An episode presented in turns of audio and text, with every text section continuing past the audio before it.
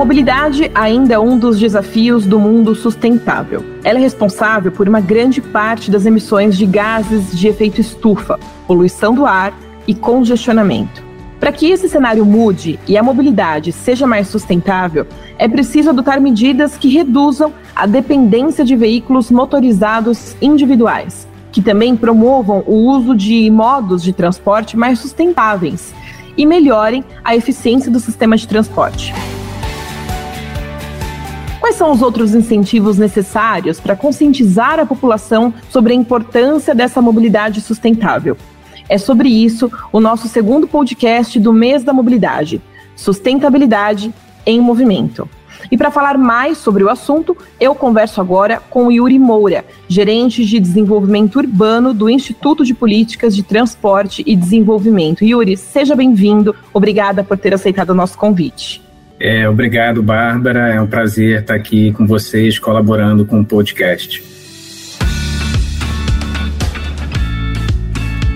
Bom, Yuri, nós temos aí as ODS, né, da ONU, os Objetivos de Desenvolvimento Sustentáveis. Temos também os compromissos com a agenda ESG, enfim, muitas coisas relacionadas à sustentabilidade. Quais são os principais desafios para tornar a mobilidade mais sustentável? E aí eu aproveito até para emendar uma segunda pergunta aqui. Em qual posição de prioridade está a mobilidade nesses desafios?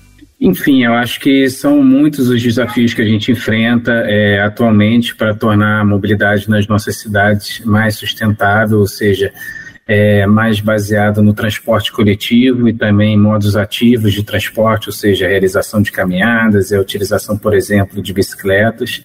É, eu creio que um dos principais desafios nesse momento está é, tá associado à priorização desses modos de transporte do ponto de vista de política pública, é, seja a nível federal, né, com direcionamento de recursos para investimento em infraestrutura e também para o financiamento da operação de serviços de transporte coletivo, por exemplo, nas nossas principais capitais e regiões metropolitanas, seja também no processo de planejamento urbano e de mobilidade nas nossas principais capitais, nas nossas cidades. Né? Então, é, a gente vem de décadas é, de um processo de desenvolvimento, de planejamento que, de fato, priorizou investimentos é, em modos de transporte individual motorizados, principalmente o automóvel. Recentemente, a gente tem o fenômeno também do aumento do uso de motocicletas nas, nas nossas cidades, que também é algo é, bastante crítico é, do ponto de vista, inclusive, de segurança viária e de saúde pública. É, e a gente precisa, de fato, reverter esse processo se a gente quiser é, minimizar é, as externalidades que, negativas, ou seja, os impactos negativos que esse processo vem causando é, na mobilidade nas, das nossas cidades, seja do ponto de vista ambiental, como você bem citou, né, questão da, da emissão de poluentes locais que afetam a saúde pública, a saúde das pessoas, seja na emissão de gases de efeito estufa que contribuem com o processo da mudança do clima, que a gente já vem cada vez mais vendo os efeitos é, nocivos, é, mas também a gente precisa entender que esse processo ele traz muitos problemas do ponto de vista de segurança e saúde para as pessoas, né? A gente tem aí cerca de 30, 35 mil pessoas que é, morrem todos os anos em ocorrências de trânsito, né, em sinistros de trânsito. E isso é uma tragédia do ponto de vista humanitário, de saúde pública, que sobrecarrega é, o nosso sistema único de saúde, que gera mais gastos é, do ponto de vista é, público, né, enfim.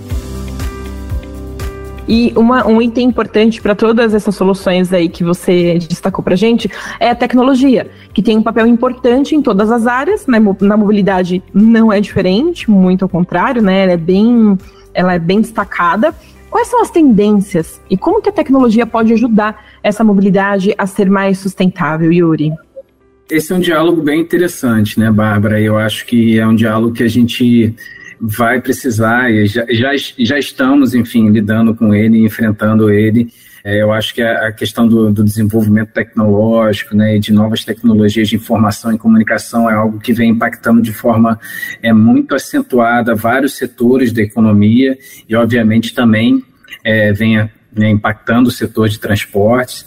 É, eu acredito que, enfim, existam vários, existam vários potenciais benefícios que a tecnologia é, pode trazer, especialmente para a melhoria da qualidade é, dos serviços, ou seja, diversos recursos, diversas soluções tecnológicas atualmente podem contribuir para aprimorar o processo de planejamento, gestão e monitoramento dos serviços de transporte coletivo, por exemplo, é, auxiliando os gestores públicos e operadores a melhor planejar, adequar o planejamento, a melhor gerir é, os serviços e a monitorar os seus impactos, os resultados, eventualmente até frente a, a eventos extremos, né, por exemplo, exemplo, como é, associados à mudança do clima, por exemplo, né, você tem uma, uma chuva acentuada que possa afetar as rotas e, e demande uma readequação dos serviços num, num, num momento pontual do dia, né, circunstancial.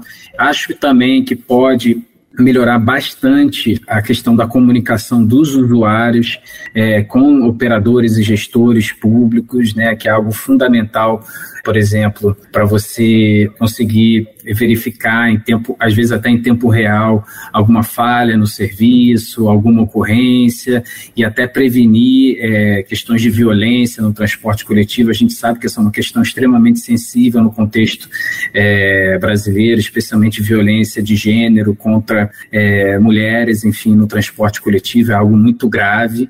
A gente já vê iniciativas nesse sentido para buscar prevenir e também coibir esse tipo de, de situação no transporte coletivo.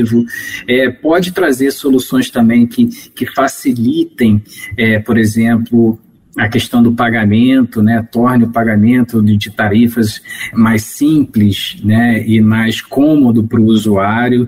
Mas a gente não pode esquecer que existem pessoas que hoje em dia não têm nem conta bancária, não têm acesso regular à internet.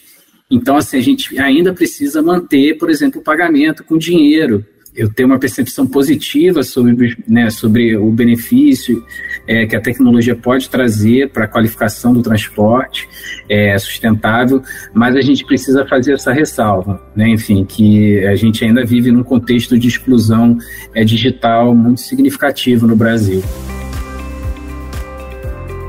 É, tem, não adianta ter a tecnologia e não dar acesso a ela, né? Então, precisa, precisa se pensar nisso também. E aí a gente já vai caminhando para o nosso final, os biocombustíveis e a eletrificação são duas tecnologias promissoras para a mobilidade sustentável, né? Como que essas soluções podem reduzir as emissões de gases de efeito estufa? No caso é, da eletrificação, você está falando né, de, de uma matriz que é renovável, né, enfim, que pode é, minimizar é, e, e, e, que não está associada a combustíveis fósseis. Então, você não tem, a princípio, por exemplo, na utilização de energia na operação, né, enfim, é, é a emissão de gases de efeito estufa e poluentes locais, a, além de outros benefícios associados a essa tecnologia.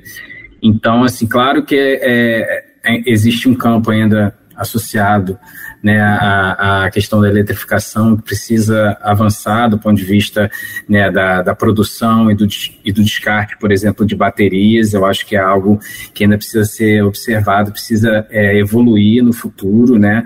mas eu acho que é um campo que está sendo investigado e, e, soluções já vêm sendo trazidas nesse sentido, para a gente é, minimizar, por exemplo, emissões associadas ao processo é, de produção e descarte é, do, dos equipamentos que são necessários para você operar, por exemplo, ônibus elétricos. Então, assim, acho que vem evoluindo, mas eu acho que isso ainda precisa avançar, a gente ter soluções assim é, mais claras e, e, e, bem desenhadas nesse sentido para a gente, de fato, ter uma, uma descarbonização é, enfim, ampla, não apenas da operação, mas de todo o processo associado à eletrificação do transporte coletivo.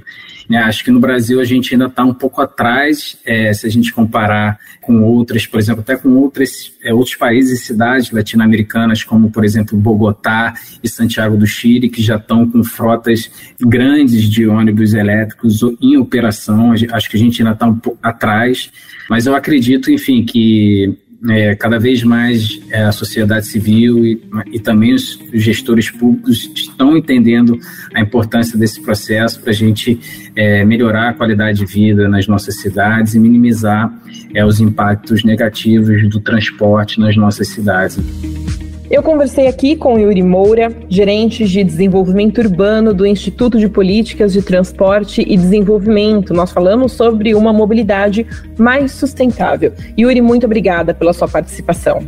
Obrigado, Bárbara. Foi um prazer é, contribuir com vocês. Um abraço.